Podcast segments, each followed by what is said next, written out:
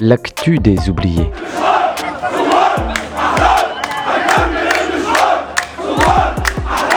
Troisième saison.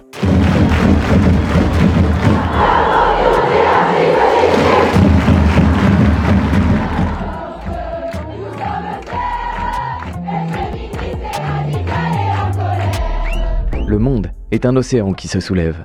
Au cœur de ces vagues résonne ce qui fait de nous des êtres vivants. Écoutons déferler cette écume.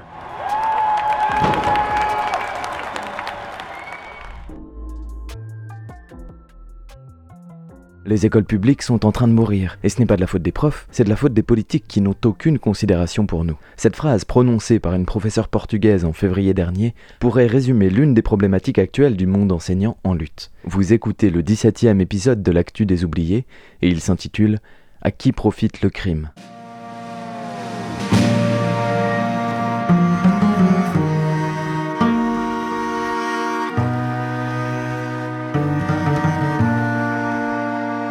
Le secteur de l'éducation souffre comme celui de la santé ou du travail social d'un abandon des services publics et d'une tendance croissante à privilégier la concurrence et la rentabilité plutôt que la qualité et la sérénité. Premièrement, les rémunérations des profs sont globalement peu ou pas revalorisées dans un contexte d'inflation, et dans bien des pays, leur salaire est désormais sous le seuil de pauvreté. La question du salaire est ainsi la première à être mise en avant lors des luttes enseignantes actuelles, en Nouvelle-Zélande, en Bolivie, en Lettonie ou en Espagne. En Palestine, l'augmentation des salaires promises n'avait jamais été mise en application. Il a fallu une grève de deux mois pour que l'autorité de Cisjordanie accepte de la verser. Et sous la pression d'une nouvelle grève, de verser également leur salaire habituel aux professeurs grévistes. Au Panama, la menace de grève a suffi pour que le gouvernement accepte de se pencher sur le paiement des salaires en retard non versés aux enseignants. La question des salaires est bien souvent la partie émergée de l'iceberg dans les démarches volontaires d'abandon des systèmes éducatifs. La destruction orchestrée des services publics par le néolibéralisme pousse à la réduction du nombre de profs et à l'augmentation de la charge de travail pour celles et ceux qui demeurent. Bien évidemment, la conséquence directe est la dégradation à la fois des conditions de travail et des conditions d'accueil des élèves. Au Honduras, les parents d'élèves manifestent ainsi aux côtés des profs pour protester contre le manque de personnel, qui conduit à des fermetures de classe, à l'embauche de professeurs volontaires ou intérimaires non qualifiés, ou à la mise en place de leçons en distanciel, parfois même uniquement par mail ou sous forme de devoirs à remplir sur Internet. Le même problème met en péril les écoles indiennes, conduisant les parents d'élèves du Cachemire à s'organiser en panchayat pour occuper les écoles et réclamer plus de profs pour leurs enfants.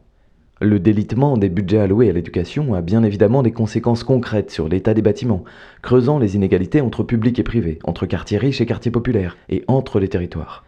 Là, c'est par exemple à Valparaiso, au Chili, que profs et élèves ont refusé de faire classe tant que leur bâtiment n'était pas rénové. En parallèle, la stratégie politique néolibérale cherche à créer une éducation à plusieurs vitesses, qui implique la concurrence à tous les échelons entre privé et public, entre les établissements, et y compris au sein d'un même lycée, où les profs sont par exemple obligés de batailler, et de rendre attrayante leur option pour ne pas l'avoir sautée faute d'attirer assez d'élèves. Fatalement, cette politique conduit à une augmentation des inégalités, car l'abandon du public s'accompagne bien souvent d'une liberté plus grande pour les établissements privés, moins soumis aux obligations de mixité sociale, moins contrôlés pédagogiquement, et parfois même davantage subventionnés que les établissements publics. Dans lundi matin, Nora V écrit une longue lettre à destination des parents d'élèves, intitulée La fabrique des Lapala, pour alerter sur le danger des dernières réformes qui visent à transformer l'école en entreprise cool. Le métier de professeur s'en est trouvé dénaturé, le métier d'élève détruit, redéfini subrepticement l'un comme l'autre par des effets de structure. Le lycée est ainsi réagencé et vise à produire un nouveau type d'individu. Protesta es tu derecho, pero más que eso es tu obligación. Protesta si bajo tu pecho todavía late un corazón. Protesta es la conciencia colectiva que despierta. Protesta es la marea humana que se manifiesta. Tu derecho, pero más que eso es tu obligación. Protesta si bajo tu pecho todavía late un corazón. Protesta es la conciencia colectiva que despierta. Protesta es la marea humana que se este manifiesta.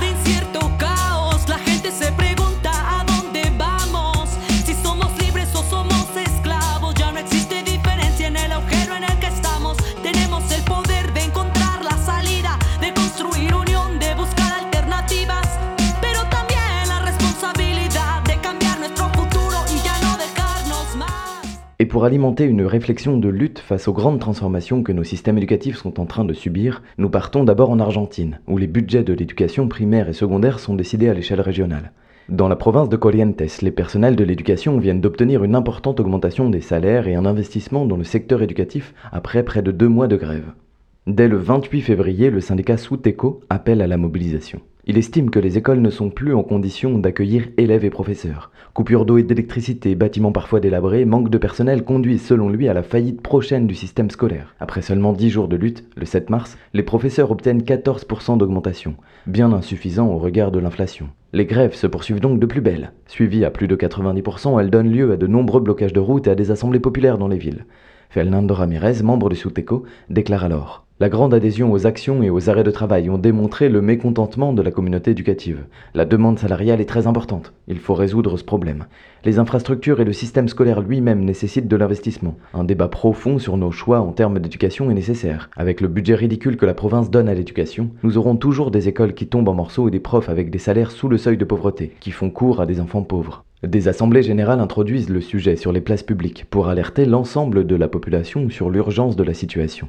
En parallèle, de nombreuses classes publiques ont également lieu, en particulier pour expliquer comment fonctionne le système éducatif. Face au ministère de l'Éducation de la capitale provinciale, les revendications sont détaillées pour tenter d'attirer d'autres secteurs à se questionner sur l'importance d'un système éducatif qui tienne la route. Peu à peu, des gens de tous horizons se solidarisent. Le mouvement menace d'emporter d'autres secteurs dans la rue. Et le 19 avril, le ministère provincial annonce finalement une seconde augmentation, celle-ci de 15%, augmentation accordée non seulement aux profs mais à l'ensemble des fonctionnaires de la province et des investissements dans les écoles.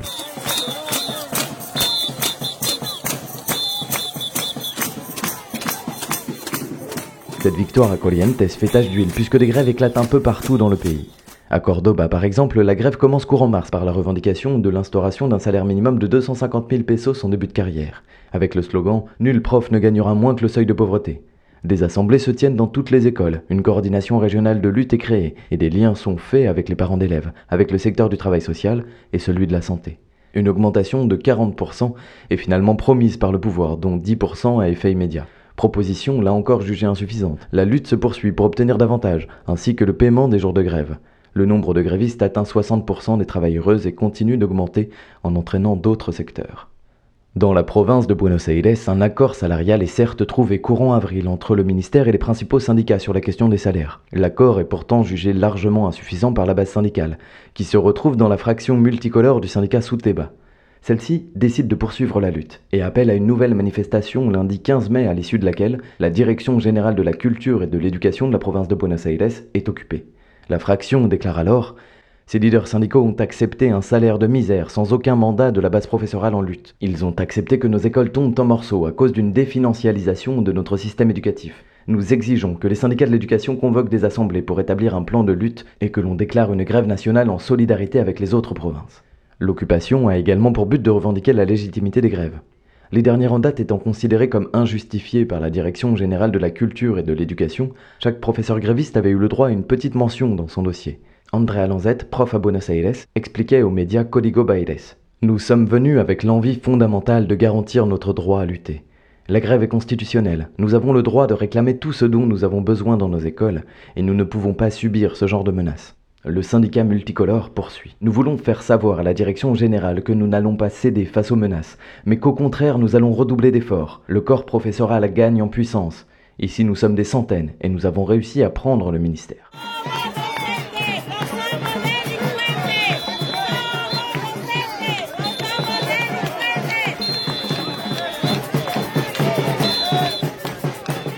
Les attaques contre le droit de grève sont malheureusement de plus en plus fréquentes. Du service minimum à l'augmentation indécente des charges de travail, il peut sembler compliqué de lutter efficacement et sans subir les habituelles attaques réactionnaires envers le corps professoral. Au Portugal, les effets concrets des grèves ces deux dernières années ont été amenuisés par le service minimum, par le chantage, par la pression exercée par la hiérarchie. Cependant, les syndicats ne renoncent pas et les actions pour contourner le service minimum se multiplient. Entre mi-avril et le 12 mai, une grève de trois semaines a été l'occasion d'expérimenter de nouvelles actions et de contourner le service minimum, jusqu'à des grèves de la faim dans certains établissements. Au Royaume-Uni, les grèves massives qui secouent le pays depuis plus d'un an permettent à la lutte sociale de revenir sur le devant de la scène, d'obtenir augmentation et amélioration des conditions de travail. Le corps enseignant a lui aussi profité de cette déferlante pour faire valoir ses revendications, avec une première victoire morale aux côtés des infirmières, ambulanciers et d'autres secteurs, assumer collectivement que la lutte est un outil bénéfique pour le commun. Là encore, le pouvoir cherche à implanter un service minimum, dit-il, dans l'intérêt des élèves. Mais de moins en moins de personnes croient encore à ces mensonges. Premier pas pour qu'ils commencent à céder. En avril, le gouvernement annonce ainsi une prime de 1000 livres et une augmentation de 4,3%. Les syndicats consultent leur base. 98% des profs dénoncent l'insuffisance de la proposition et promettent six prochains mois de grève dans les écoles et de cortèges pleins d'enseignants et d'enseignantes. En Écosse et au pays de Galles, en revanche, la grève cesse après l'obtention d'une augmentation de 12%, dont 7% rétroactive sur les 12 derniers mois.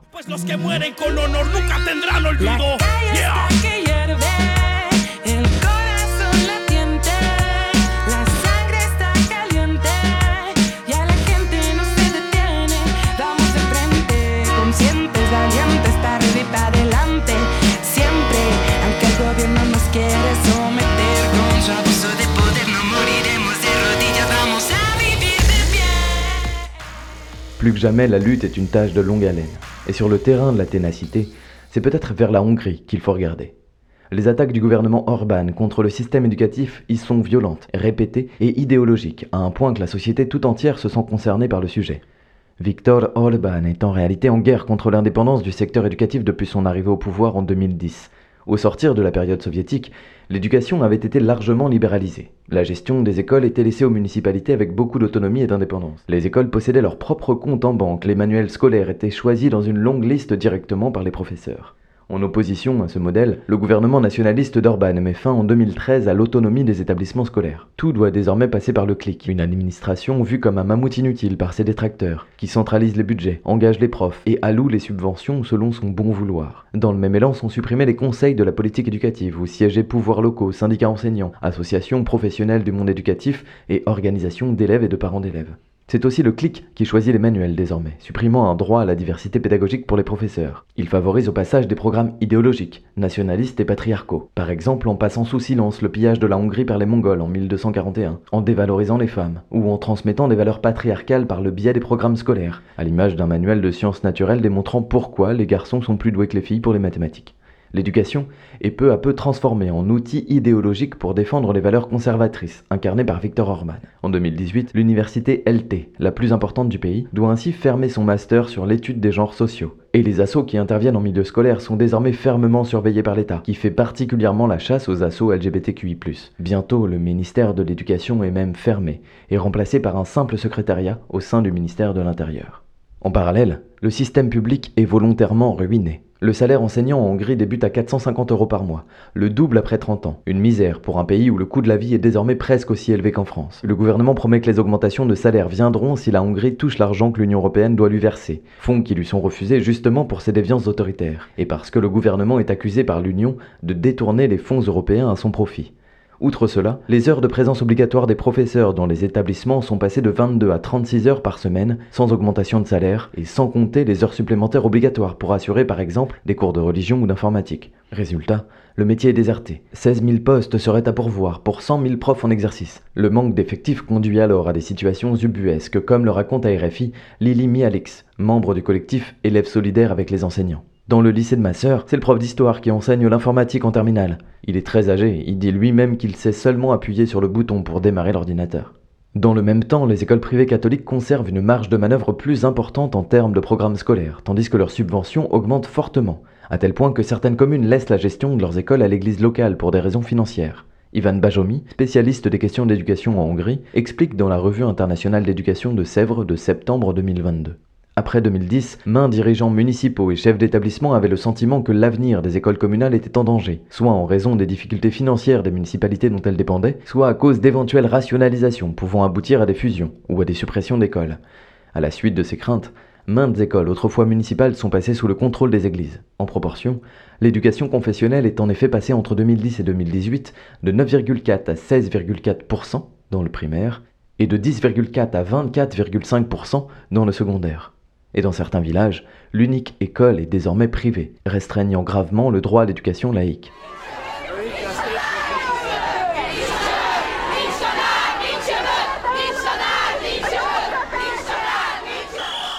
Face à ce crash organisé du système éducatif, une première vague contestataire secoue le pays entre 2013 et 2017, qu'Ivan Bajomi nomme la guerre des manuels. La contestation naît d'abord par une profusion de lettres de doléances envoyées au ministère sur l'aggravation des conditions de travail et les dangers d'une telle expérimentation sur les programmes scolaires. Constatant l'absence de réponse, la lutte s'organise. De manière clandestine, un nombre croissant de professeurs n'utilisent pas les manuels d'État et demandent aux parents de se procurer les anciens manuels ou d'acheter des ramettes de papier pour faire des photocopies. Le site Index témoigne en 2014 dans un village de province, les parents collectionnent dans un entrepôt secret les manuels de la maison d'édition Mosaïque, qui ont été ôtés de la liste des manuels. Et si l'année prochaine il y a de la place dans la bibliothèque de l'école, on les y déposera. Cette complicité pousse la population à être derrière le corps enseignant, notamment dans les milieux urbains. Plusieurs journées de grève communes avec les élèves et les parents d'élèves vident totalement plus de la moitié des écoles du pays. Les entreprises, restaurants et commerces fermaient en soutien à la lutte des profs.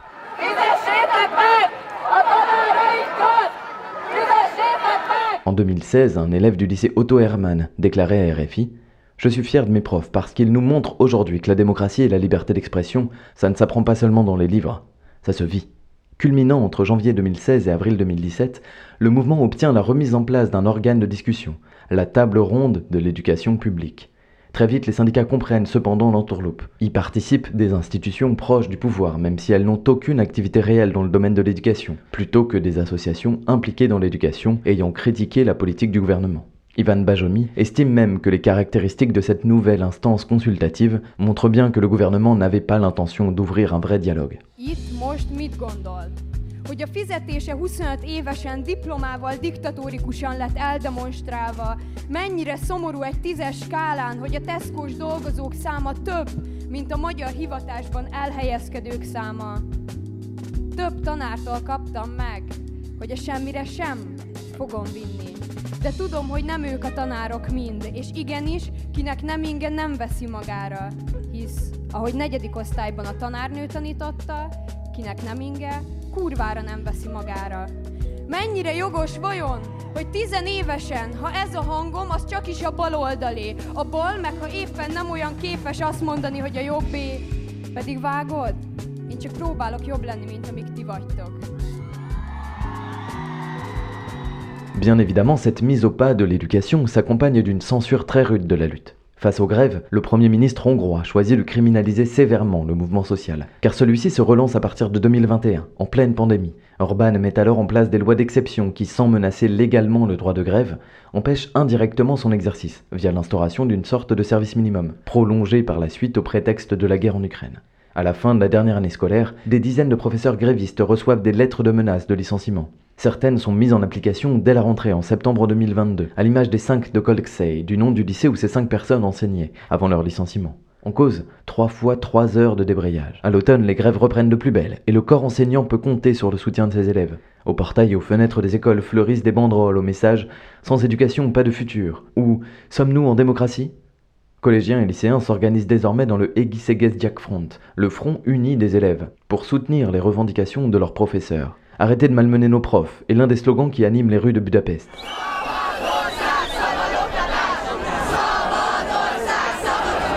Certains lycées sont paralysés quotidiennement par les élèves qui viennent, scotch noir sur la bouche, et s'assoient simplement sur les marches, empêchant la tenue des cours.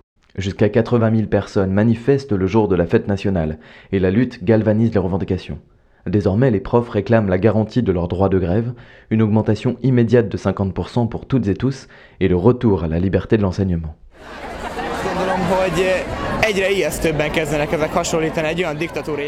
Ce que nous vivons là ressemble de plus en plus à la mise en place d'une dictature que nous ne souhaitons tout simplement pas revivre. Il y a eu tellement de dictatures dans l'histoire de la Hongrie. Nous ne voulons rien qui s'approche un tant soit peu d'un tel régime. Et je pense que c'est pour cela qu'il y a autant de monde dans la rue aujourd'hui.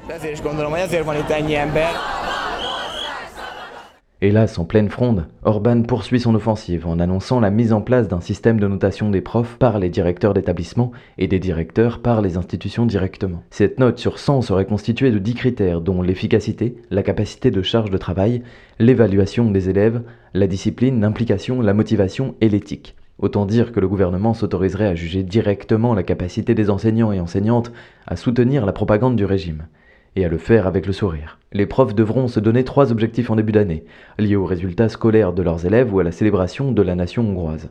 Les profs aux meilleurs résultats se verront attribuer des primes, tandis que les bas de panier pourront voir leur salaire diminuer. Il est envisagé que ces résultats jouent également sur l'avancement de la carrière et l'accès à des statuts tels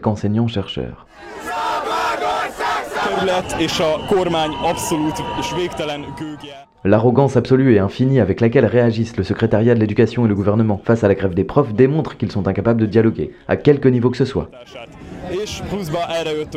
Ils sont incapables d'écouter l'appel au secours du monde de l'enseignement, et c'est ce qui a mené à la situation actuelle. Et au sommet de leur art, ils lancent cette bombe incendiaire et licencient les professeurs qui luttent.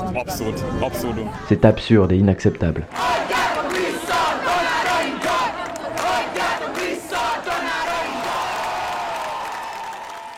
Le 15 mars, la commémoration du soulèvement de 1848 contre la domination des Habsbourg en Hongrie donne lieu à une grande marche au flambeau pour la liberté, où l'évolution du système éducatif et plus largement la question des libertés publiques est dans toutes les têtes. Mais Orban ne s'arrête jamais. En avril, une nouvelle proposition de loi du gouvernement s'attaque cette fois au statut du fonctionnaire des enseignants et enseignantes en créant un statut spécial et davantage précaire d'employés de l'éducation publique.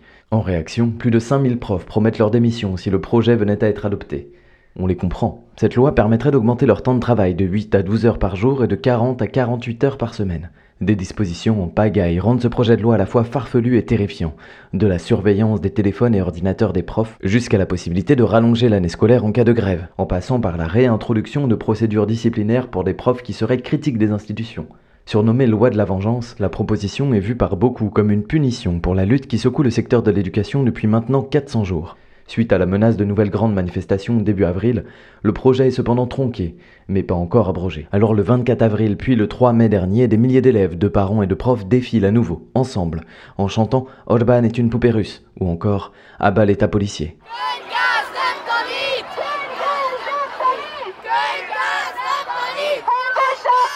Cette fois, le pouvoir choisit la violence physique pour réprimer, fait assez rare en Hongrie. Face au gaz, matraquage et interpellations injustifiées, y compris de personnes mineures, étudiantes et lycéens ressortent à la nuit tombée dans les rues de Budapest pour affronter la police sous les fenêtres du bureau du Premier ministre.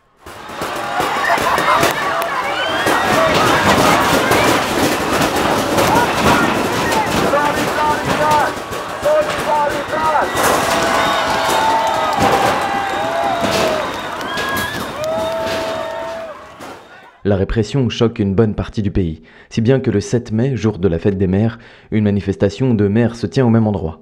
Une responsable d'un mouvement lycéen affirme alors à l'hebdomadaire HVG La lutte, c'est comme les montagnes russes émotionnelles. Nous n'avons pas de baguette magique, le processus sera long, mais ce que je vois, c'est que nous allons dans la bonne direction.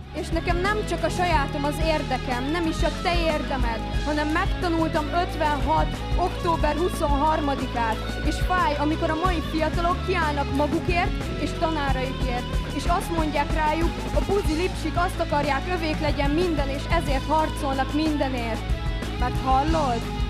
Nem. Szeretnék gondolkodni, és a világgal végre nem szembe menni. Azt hiszed, nem tisztelem a múltat? Hogy Petőfi és Csokonai nekem már egy rég elfeledett kulturális ultra? Hát vágod? Rohadtul nem. Pont arra nevelt a 12 pont és az aradi vértanú, amiért éppen itt most felszólalok, bár lehet szerinted túlvadult. Szeretnék gondolkodni a hexameteren túllátni, rálátni, a fizetésen elcsodálkozni, mert igenis ők tanítják a jövőt. És ha el sem hiszed, de én és mi vagyunk a jelen, és a kibaszott jövő. La longue déliquescence du système éducatif hongrois au profit d'une idéologie mortifère et spécifique par son ampleur et sa violence. Mais la dynamique est commune dans de nombreux pays du monde. La précarisation du métier de professeur et les transformations structurelles qui font la part belle à la reproduction des inégalités sociales, à la concurrence de toutes contre tous et à l'éducation privée, voire religieuse, sont autant d'indices. À l'image du récent plan pour la mixité sociale à l'école dévoilé le 11 mai par Papendiaï, très peu contraignant avec le privé et très loin des propositions du SNES-FSU ou des associations contre la ségrégation sociale à l'école telles que No Ghetto. La reproduction sociale implicite qu'encourage le financement de l'éducation privée n'est ainsi pas remise en cause, loin de là, alors que l'éducation publique coule d'être abandonnée par l'État. En outre, les pouvoirs autoritaires tels qu'ils se développent actuellement dans le monde cherchent à contrôler le monde éducatif, car il est l'un des secteurs à la pointe des luttes sociales progressistes, comme on l'a encore vu cette année en Iran ou au Pérou. Bien entendu, la mobilisation est de plus en plus compliquée alors que se renforcent les répressions physiques, judiciaires et professionnelles. Jusqu'en France, la violence avec laquelle l'État réprime les blocages de lycées nous démontre à quel point l'État a peur de la jeunesse et des personnes qui la côtoient. Nous ne pouvons pas laisser pourtant les clés du système éducatif à celles et ceux qui sont au pouvoir. Les conséquences ne seraient pas uniquement malheureuses pour les profs, ni seulement dommageables pour les élèves. L'utilisation des systèmes éducatifs comme outil idéologique de politique réactionnaire tend à se répandre dangereusement, à l'image du SNU. L'expérience entamée en 2019, qui vise à faire rentrer l'armée à l'école, a récolté des critiques en pagaille. Volume horaire et densité des activités trop importantes qui mettent potentiellement les jeunes en danger.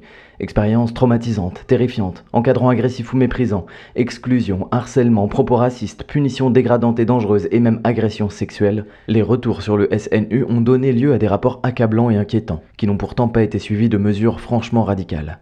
L'omerta et l'autocensure règnent, selon Politis sans doute pour protéger les objectifs du SNU que sont la cohésion, la mixité sociale et la dynamisation des valeurs de la République.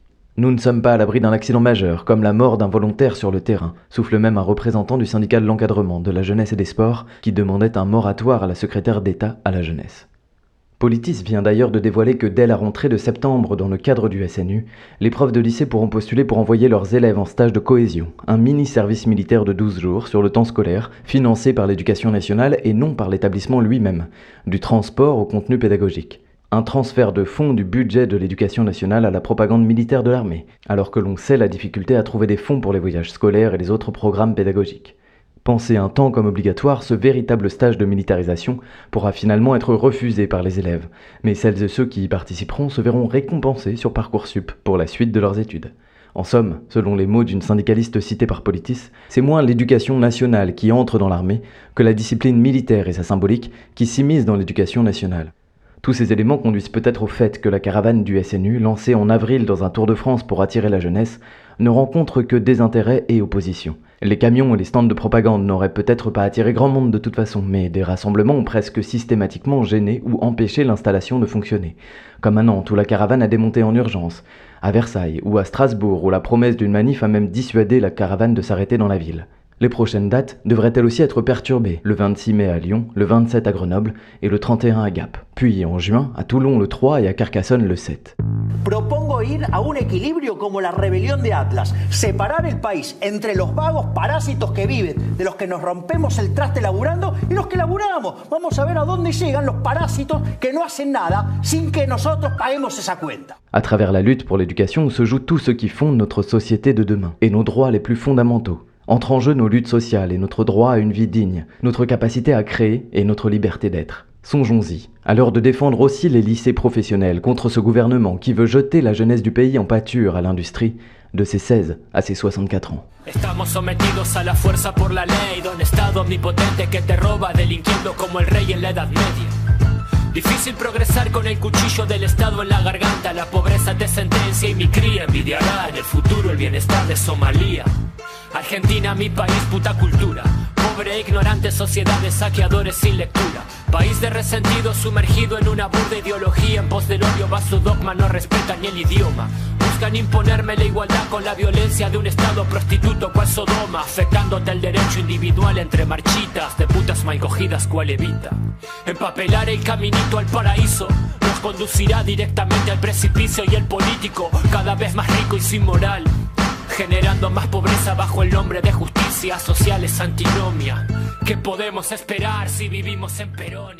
C'était l'actu des oubliés. Merci d'avoir suivi ce 17e épisode. Pour en savoir plus, vous pouvez consulter par exemple pour l'Argentine Pagina Siete, La Prensa ou Hoy Dia, pour la Hongrie Nepsava, Slate ou les articles d'Ivan Bajomi disponibles sur Open Edition. Enfin en France, vous trouverez des informations sur le SNU notamment sur Politis et Mediapart, et sur la réforme des lycées pro en France, vous pouvez consulter Rapport de force ou les sites des syndicats de l'éducation. En termes de musique, vous avez pu écouter Protesta de Grand OM, le slam contre Victor Orban de la lycéenne hongroise Lili Pankotai, et en ce moment, Para los de mierda de Rap Libertario.